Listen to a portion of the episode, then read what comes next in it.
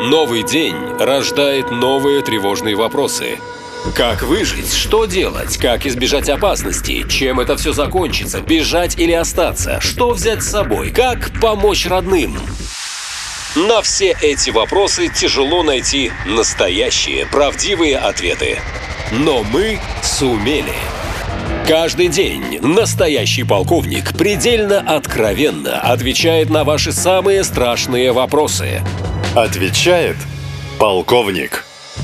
Роман из Москвы спрашивает, товарищ полковник, помогите понять, правда или нет, э, что если слышишь звук летящей ракеты, то она летит не в тебя. Роман три раза, ха-ха-ха. Э, очень смешно, понимаете? Э, ну, вкратце, это неправда, да, это неправда. Э, почему объясню? Ракет... Э, ну, их э, десятки, если не сотни видов Понимаете, звуковые, дозвуковые, земля, воздух, земля, земля, воздух, воздух, воздух, земля. Ну, бесконечное количество вариантов практически, да. И какие-то вы слышите, какие-то не слышите. Вот. Это было такое поверье еще в Первую мировую войну, что если снаряд свистит, то это не за тобой, или пуля просвистела, это тоже не за тобой. Нет, сейчас это все не работает.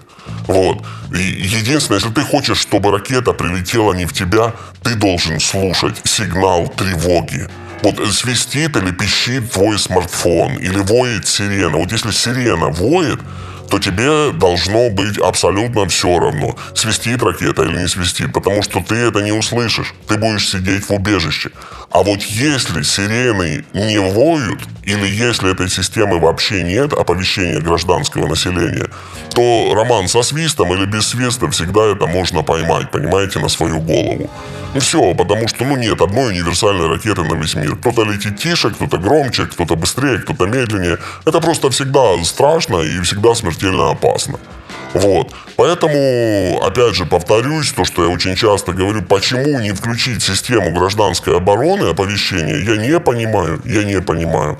Вот. Ну, тогда какой я могу вам дать совет? Ориентируйтесь, ориентируйтесь на телеграм-каналы. Да, вот если кто-то пишет, что произошел где-то пуск, или герани летят на Москву, или сегодня ночью там Украина будет что-то атаковать. Вот ориентируйтесь на эти сообщения до тех пор, пока не активируют систему оповещения гражданской обороны. Все. Я думаю, это все-таки произойдет в каком-то ощутимом будущем. Потому что атаки на Москву успешные уже фактически в ежедневном режиме. Вот. Они будут усиливаться, они будут продолжаться, и, ну, все-таки общество как-то добухтится, как-то оно дожмет, чтобы ему сообщали о том, что может что-то прилететь на голову. Но, опять же, управляющее событие для вас, Роман, понимаете, не свист ракеты, вы не должны его слышать, вы должны с детьми сидеть в подвале в этот момент. Не свист ракеты. У вас управляющее событие должно быть э, в виде сирены гражданской обороны, да, или в виде какой-то сирены в приложении в мобильном телефоне, но не свист ракеты. Свист ракеты, если вы слышите свист ракеты, Роман, это все, вы просто не в том месте и не в то время, вы не должны его слышать никогда. И дети не должны слышать. А если уже услышали, то шансы у вас, ну, 50-50 в лучшем случае, понимаете? Только сирены. Вас, как гражданского человека, должны интересовать только сирены, которых пока что нет. Вот. И опять же, как гражданский, если у вас там есть дети или кто-то близкий, да, о ком вы беспокоитесь, вот как-то по поисследуйте возможность, а нельзя ли где-то попросить какую-то городскую управу или написать петицию, включите нам сигналы гражданской обороны, да, включите нам, чтобы мы знали. Вот пробуйте. Они все равно включат рано или поздно. Понятное дело, что этот момент затягивает. Понятное дело, что затягивает, потому что это психологически нездраво. Но а так все больше успешных, уже фактически ежедневно, поэтому я думаю, ну вот сейчас уже гражданские, граждане как-то могут попросить все-таки включить, ну, ну, ну как-то почеловечнее к ним относиться, что ли, со стороны власти. Вот, Роман, дерзайте. Отвечает полковник. Ирина из Анапы спрашивает. Э, Товарищ полковник, я слышала, что в Черном море дрейфуют мины. Скажите, пожалуйста, а есть ли у нас службы, которые следят, чтобы они не попали на пляж? Ирина, это вопрос, конечно, ну, мог задать только человек из Анапы. Я шучу. Кому что, а нам главное, чтобы мины не попали на пляж. Вот, потому что если мины попадут на пляж, то они, скорее всего, взорвутся. Вот, если они взорвутся, то они, скорее всего, кого-то сделают больно, как минимум, или убьют, да, а если они кому-то сделают больно или кого-то убьют, то люди в Анапу не поедут, а из Анапы выедут и отвезут свои, эти уже анапские денежки практически, вот, отвезут их в Туапсе. И жители Анапы такого не хотят. Вот. Э, по-человечески все ясно абсолютно, Ирина, но реальность немного другая. Реальность заключается в том, что таких служб нет ни у одной страны мира. Ну, вы видели мину, зайдите в Яндекс, зайдите в Google, посмотрите, внимательно посмотрите размеры. Вот прикиньте эту мину э, на фоне, ну, не знаю, серванта. Да, она не настолько огромная, как это может показаться. Вот. И вот представьте, как можно эту мину найти в мировом океане где-то или в любом море. Ну, я почему говорю мировой океан? Потому что мины там, они срываются, начинают дрейфовать, и у тебя мина, установленная условно где-то в Аргентине, может просто течением, течением быть вынесена куда-то в Босфор. Вот. Нет служб, которые отслеживают, а этих мин сотни, э, сотни тысяч. Просто сотни тысяч. А как сейчас заминировали Черное море, ну, это же вообще просто... Мы, э, я даже не могу найти каких-то цензурных слов. Они цензурные я не люблю употреблять особо, да. Вот, я не знаю, как это описать, потому что их действительно очень много. Их там, ну, тысячи, тысячи, тысячи, тысячи, тысячи, тогда бесконечно. Десятки тысяч только в Черном море точно этих мин стоит. Вот, они же не все закреплены надежно. Что-то уплывает, где-то отламываются эти маячки, у каких-то сбиваются программы, каких-то разносит штормом. А отследить это невозможно. Ну, просто невозможно. Когда-никогда повезет, и кто-то случайно с корабля увидит там за бортом мину, или кто-то будет оглядывать окрестности в бинокль, или вдруг увидит на волне, что бросает какую-то мину. Это единичные случаи, это раз в год происходит. В остальных э, случаях ее незаметно, нигде в этом же и смысл. Ее не должно быть заметно. И э, будет прилетать по кораблям просто, вот восстановится судоходство, это будет новость. Ну, я вам гарантирую, минимум раз в месяц какой-то корабль будет взрываться и идти на дно, потому что это мины.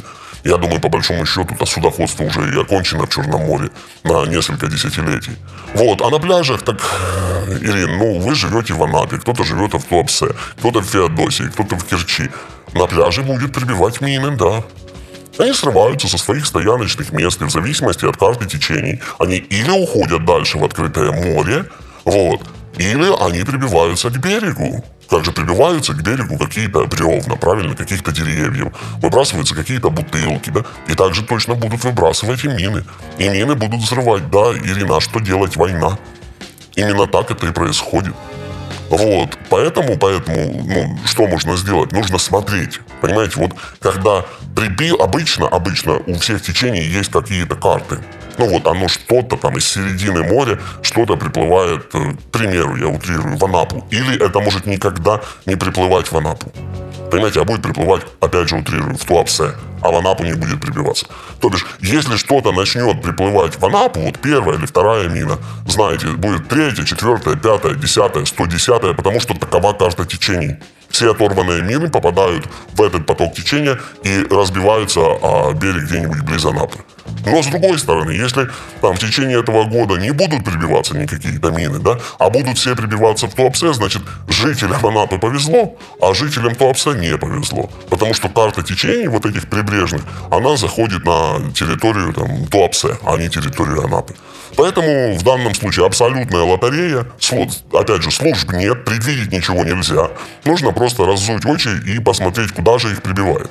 Вот. И если вы посмотрите, то, ну, это можно по Украине уже отследить, что там это под Одессой прибиваются в одни и те же места. Ну, так вот легла карта течений.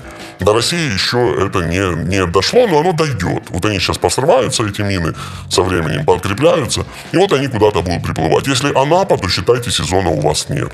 Если это не Анапа, другой город, то сезона нет в каком-то другом городе. Но это в любом случае уже не то тихое море, которое было раньше. Это нужно учитывать в своих планах, безусловно. Вот так. Отвечает полковник. Леонид из Твери спрашивает, товарищ полковник, помогите понять. Шойгу что-то пообещали дать из боеприпасов в Северной Корее. Леонид, отвечаю, что такое Северная Корея, да? Э, есть ее медийная часть Северной Кореи, это там э, кругленький, небольшого роста, гладко выбритый э, парень, который э, всех кормит э, маленькими порциями риса, но его все любят, да, и, а остальной мир так посмеивается над этим снисходительно. Это ее публичный образ. Ну, безусловно, нищая совершенно страна, вот, которая вооружена до зубов. Вопрос такой, откуда у нищей совершенно страны может быть вооружение до зубов? Думаем, да? Ну, как что, где, когда, минута пошла, условно. Ответ тоже очень простой на этот вопрос. Кто-то дал, понимаете? Она не может, если страна не может сделать достаточно риса, достаточно каких-то штанцов, там, теплых курток, у них же не сахар, там, климат, там, зима такая полноценная, дай дорогу, я был когда-то. И, то бишь, тебе нужно каждой семье 4 комплекта одежды, все сезоны присутствуют, все ярко выраженные. Э, это это много в рамках страны, да, и обычно нужно наладить какую-то там легкую промышленность. А вот только после легкой промышленности, когда человек уже как-то в тепле, и дети у него в тепле, его можно пригласить в какой-то цех или в какое-то конструкторское бюро, чтобы он не думал, как согреться, вот, или что поесть, а думал, как же эту ракету разогнать до 12 махов. Да, есть такое понятие психологии, пирамида Маслоу, посмотрите, это общепринятое понятие, да, об уровнях удовлетворения. И, ну, грубо говоря, оно о том, что пока не удовлетворены базовые физические потребности, человек не может полноценно работать головой. Да, он все равно будет там искать рис или искать одежду. Так вот, э, все успешные страны, все успешные страны мира, они базовые потребности своих граждан удовлетворили еще 300 лет назад. Все, люди могли уже одеваться, у людей была какая-то еда, были какие-то эпидемии. Ну, слушайте, и у нас ковид был, и сейчас эпидемия, ничего страшного. Но в целом общество развивалось и двигалось по лестнице вверх, вверх и вверх.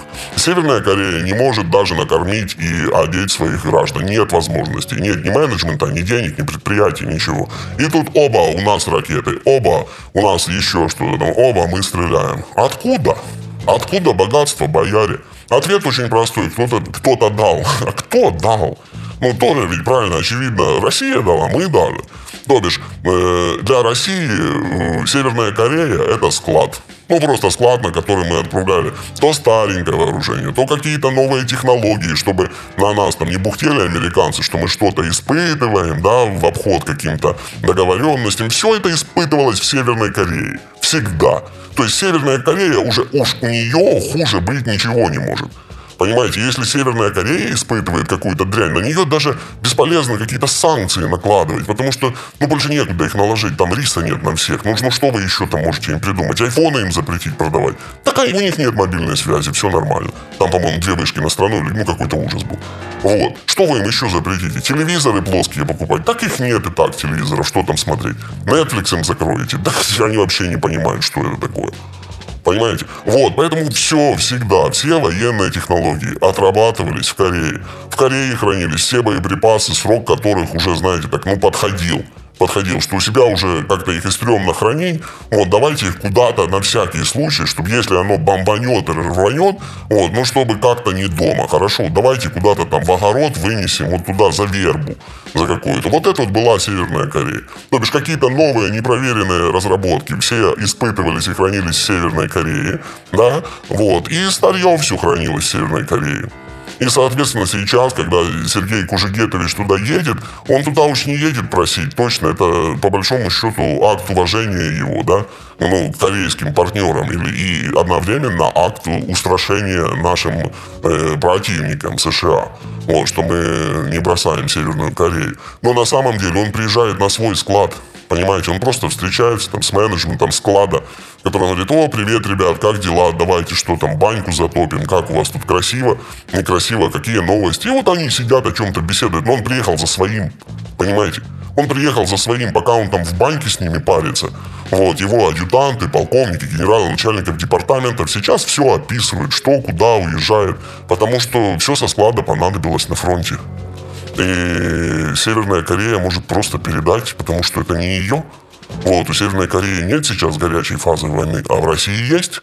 Вот, и у Северной и, а ситуация с, с боеприпасами другая. У Северной Кореи боеприпасы есть, а войны нет. А в России война есть, а боеприпасы заканчиваются. Поэтому визит Шойгу был абсолютно начальственный визит к одному из своих департаментов. Вот, просто с выражением какой-то дружеской, э, теплой поддержки за то, что они вот, ну, присмотрели за, за нашим, за своим. А сейчас все это возвращается в Россию, потому что ну, и так изначально было русским.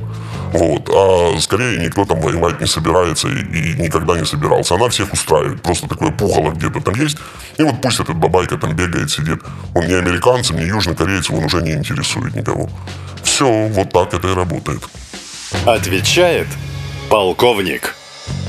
Игорь из Москвы спрашивает, товарищ полковник, э, объясните, э, Гиркин все? Закроют его надолго или вновь, выйдет сухим из воды? Вот, э, смотрите, Игорь, все с Гиркиным на самом деле очень просто. Вот я вам расскажу вот абсолютно в деталях, знаете, вот как в 17 мгновениях весны смотрели ведь, наверное, да, как э, Мюллер заходил в камеру к Штирлицу, да, вот приблизительно э, так проходят дни господина Гиркина сейчас. Во-первых, никто его не закрывал прям в тюрьму, в тюрьму. Это, это санаторий, то, где он находится. Ну, то бишь, э, не чужой человек совершил несколько э, оплошностей, да, допустив какие-то комментарии, которые несовместимы ну, с его позицией, с его весом в системе. Ну, он же не чужой, понимаете, он же не из-за бугра лаял, да, как пес какой-то. Он же свой, он же, ну, просто заигрался, заигрался. И товарища профилактический, не санаторий, да, в данном случае это профилакторий. Профилакторий Лефортова. Он был приглашен э, с санитарами в такой легкой форме вами. Проходите, присаживайтесь, просто, ну, эта дверь открывается только со стороны коридора, вы сами не можете. Вот, чуть-чуть посидите, подумайте о своем поведении. Это, безусловно, не, не, не тюрьма в том смысле, в котором все к этому привыкли, да. Вот. Но вместе с тем, э, все те, все те заявления, которые делал господин Гиркин, они, конечно, жесткие. Это вот как такая крепкая семейная ссора, когда муж э, вспоминает э, жене, что она там в третьем классе или в детском саду с кем-то целовалась. Вот какие-то оскорбления нанесены, да, какие-то струны неприятные задеты. Поэтому происходит что? Каждый день или через день, через день Гиркину приходит товарищ майор. Вот, товарищ майор выбрит, приятно пахнет, скорее всего, он не в форме, он приходит по гражданке к Гиркину, как свой к своему. Говорит, здравствуйте, как спалось, как настроение, а что вы думаете, и товарищ майор каждый день беседует. Он раскрывает достаточно откровенные карты перед Гиркиным и говорит, послушай, ну вот, вот вы уже, уже это все озвучили, это немножко через край, понимаете, и вот теперь мы взволнованы. А может быть, вы не настолько э, свой, как нам кажется. Может быть, вы засланный казачок, понимаете, господин Гиркин?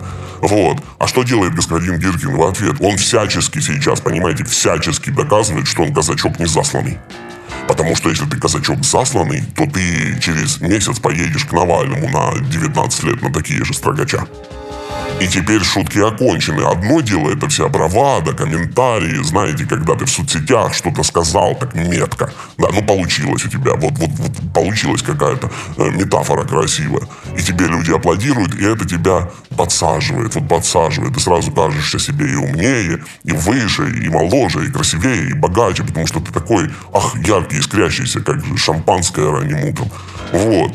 А потом, и ты много этого шампанского потребляешь просто, да, потому что оно все искрится, и ты все умнее и лучше. А потом приходит похмелье на следующий день, и ты такой, ой-ой-ой, бо-бо-бо, что же я наделал? И главное, зачем?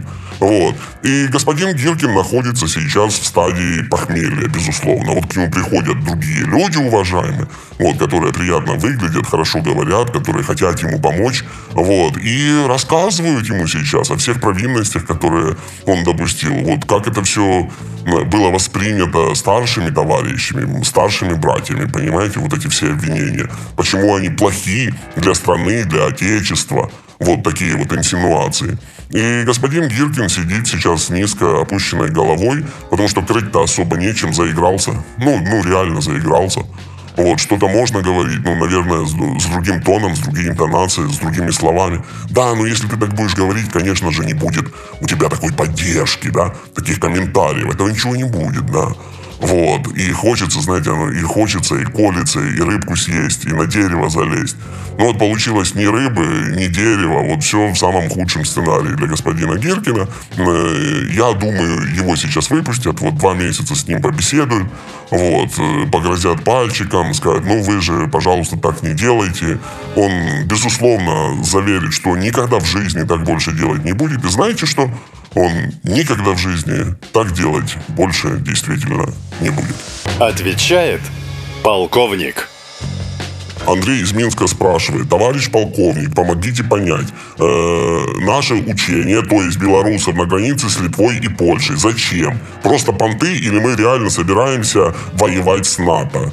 Значит, э, Андрей, э, прекрасный вопрос, вот, и вдвойне прекрасно, что вы сразу на него ответили. Просто понты. Вот что это такое, да?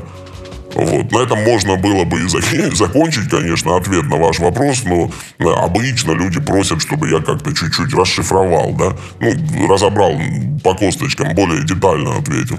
Вот. Правда очень проста. Она заключается в том, что ЧВК «Вагнер» э, является пугалкой для э, населения России и Беларусь. Точнее, мы понимаем, что это сильное воинское соединение, вот, но оно не является таким для сил НАТО. Это просто смешно. Если ЧВК «Вагнер» выдвинется куда-то, не, не, не к пограничному столбу, да, наклеечку прилепить, а, скорее всего, этот столб, ну мы же понимаем, был где-то сделан, покрашен под польский столб, и на него была приклеена наклеечка. Вот. Э, если он выдвинется, не дай боже, на какой-то метр в сторону Польши, какой-то метр в сторону Польши, да, зайдет за границу, все будет уничтожено. Ни единого шанса нет. Вот. Э, это в Украину даже блядь, блядь, блядь. Это на Украину страны, страны НАТО, блядь, еще раз. Это на Украину страны НАТО поставляют так себе оружие, а у них там вся красота, понимаете? Вот у себя они держат вот и леопарды второго поколения, шестой генерации, шестая серия, 2А6 а не 1А5, которые они ведут, везут э, на Украину старье, понимаете? Все самое лучшее остается у них. Все это пристрелено. Их там тысячи. За день они могут, за день они развернутся там на уровне бригады. Вот. И, и, понимаете, ничего не останется от Вагнера, который задумает вдруг пройти на территорию Польши. Просто ничего. Какая прогулка по Варшаве? То бишь этот поезд давным-давно ушел. Прогулка по Варшаве была только потому, что был ленд-лиз. Это же все знают. Невозможно сейчас дойти до Варшавы в одиночку. Можно было бы дойти, конечно, вместе с Китаем. Но это вообще такая другая история, которая сейчас но пока не приходится говорить серьезно, да. Но в одиночку против этого монстра, которым является НАТО, это бессмысленно просто. Все, это физическое уничтожение любой группы, которая перейдет на сторону противника. Вот, и я думаю, вот честно, командиры Вагнера это не глупые люди, и они не хотят такой доли для своих солдат, которых они так долго там растили и собирали. Никто никуда не рыпнется. Вот, плюс, конечно же, Александр Григорьевич очень сильно бдит по этому поводу. Да, чтобы, не дай боже, учения, вот эти все покатушки на танчиках 40-летних, это все для ТВ, это картинка, вы поймите, Андрей.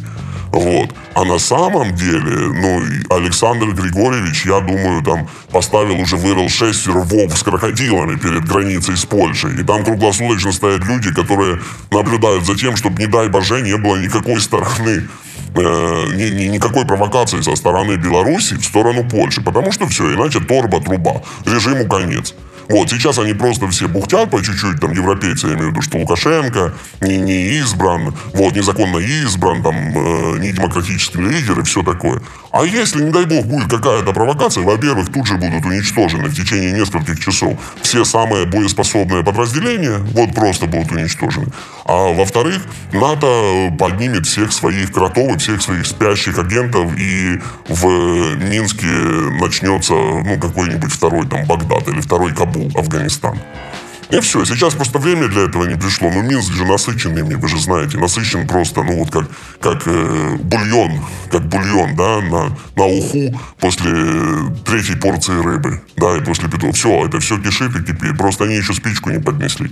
А если будет какая-то реальная провокация со стороны Беларуси в сторону Польши, спичку поднесут, пых, и Александр Григорьевич история. А он вообще не настроен на такое. Вот так. Отвечает полковник. Сергей из Воронежа спрашивает. Товарищ полковник, помогите понять. Вот Зеленский заявляет, что не планирует боевых действий на территории РФ. Зачем тогда идут обстрелы Брянской области, как вчера, или Белгородской, или монастырь в Курской области? Крымский мост стратегически еще можно понять. И вообще все мосты. Но при чем здесь области рядом с Украиной? Ой, Сергей, а, а а так Зеленский вообще, ну вот да, даже не, речь же не о Зеленском, понятное дело, он верховный главнокомандующий, да, но есть люди, там, э, как генерал Залужный, которые э, этому учились, да, военному ремеслу. И какие у них есть опции, по вашему мнению, что они должны сделать? Ну вот как они могут вот как они могут нанести России какое-то стратегическое, э, стратегическое поражение, или как они могут найти какие-то уязвимости. Потому что Россия сейчас контролирует там, от 20 до 30 процентов украинской территории. Да? По-разному можно считать. Ну вот, минимум 20 и как максимум 30. Это много. Это действительно очень много. Вот. И ВСУ, они вынуждены атаковать россиян на своей, на, на украинской территории, понимаете, сейчас. А это не очень сильно хочется делать, потому что ты разрушаешь свои города. Россиянам же, с другой стороны, все равно. Ну, понимаете, ну вот просто как бы это по-животному не звучало. Но если ты приехал в Херсонскую область, это не твоя область. Ты вот откуда-то из Брянской области, вот это твоя область. А останется Херсонская область целой, или она будет полностью разрушена. Ну, жителю Брянской области это интересно, конечно, но где-то на уровне судьбы рабыни Изауры. Вот было бы хорошо, если бы у Изауры все служилось с тем и дальше. Ну, не сложилось, то и не сложилось. И то же самое с Херсонской областью. Ну, было бы хорошо, чтобы там люди не страдали, да? Ну, не получилось, ну, значит, карта так легла. Ну вот судьба такая, что ты поделаешь, судьба злодейка. То же получается, есть ВСУ, которые должны по всем законам военных действий сместить силы Российской Федерации со своей территории. Соответственно, все огневое поражение, которое, э, которое ВСУ наносит силам Российской Федерации, ВСУ наносит по своей украинской территории, понимаете, разрушая свою украинскую территорию. Вот, разрушая свои города, потому что, ну, к примеру, в той же Херсонской области очень много людей из Херсона на стороне ВСУ, которые э, воюют. И они стреляют там по селам, по городкам своих э, бабушек и дедушек. Они хотят это делать. Они хотят стрелять по селам и городкам э, бабушек и дедушек русских солдат. То бишь они хотят стрелять по Белгороду, они хотят стрелять по, Бра- по Брянску, по Курску, чтобы стало больно россиянам, понимаете? Когда бьют по своему, оно ведь больнее. Оно ведь больнее, если вы ну, услышали какую-то историю, да, к примеру, сбили мальчика там девятилетнего на дороге. Ну, ужас, ну, страшненько. А потом оказалось, что это девятилетний мальчик, и он мальчик реанимации, пусть живет, да. Вот. И потом вдруг оказалось, что этот мальчик, этот мальчик, да, это сын вашего двоюродного брата. И уже как-то сразу намного более жалко, правильно, потому что есть какие-то отношения. То же самое происходит и с обстрелами территорий. Украина будет продолжать атаковать российские территории. Сто процентов. Иначе не сделаешь больно российским солдатам. А больно нужно делать, потому что это война, и потому что российская армия сделала очень больно украинским солдатам. Все. Это будет продолжаться и будет продолжаться долго, минимум год. Все приграничные области, до всего, до чего может дотянуться Украина, все будет находиться под обстрелом. И я говорил, говорю и продолжаю говорить одно и то же. Есть возможность для тех, кто живет в приграничных областях, если у вас есть возможность вывести на какое-то время там, к тетям, к дядям, к бабушкам, к дедушкам, детей хотя бы, детей и жен есть возможность перевести, перевезите все только начинается. Украина будет атаковать российские территории. Вот просто запомните этот простой тезис. Будет. И за дня в день будет стараться сделать больно. И как показывает факт, она делает. Понимаете? Она делает, и ей это нравится, у нее это получается, и она будет нести страдания России до тех пор, пока эта война не закончится. Вот так. Есть вопросы? Задайте их тому, кто знает ответы. Форма для обращений на сайте нашалента.ком, а также в телеграм-боте канала «Наша лента». Спрашивайте, он ответит. Нашалента.ком Коротко и ясно.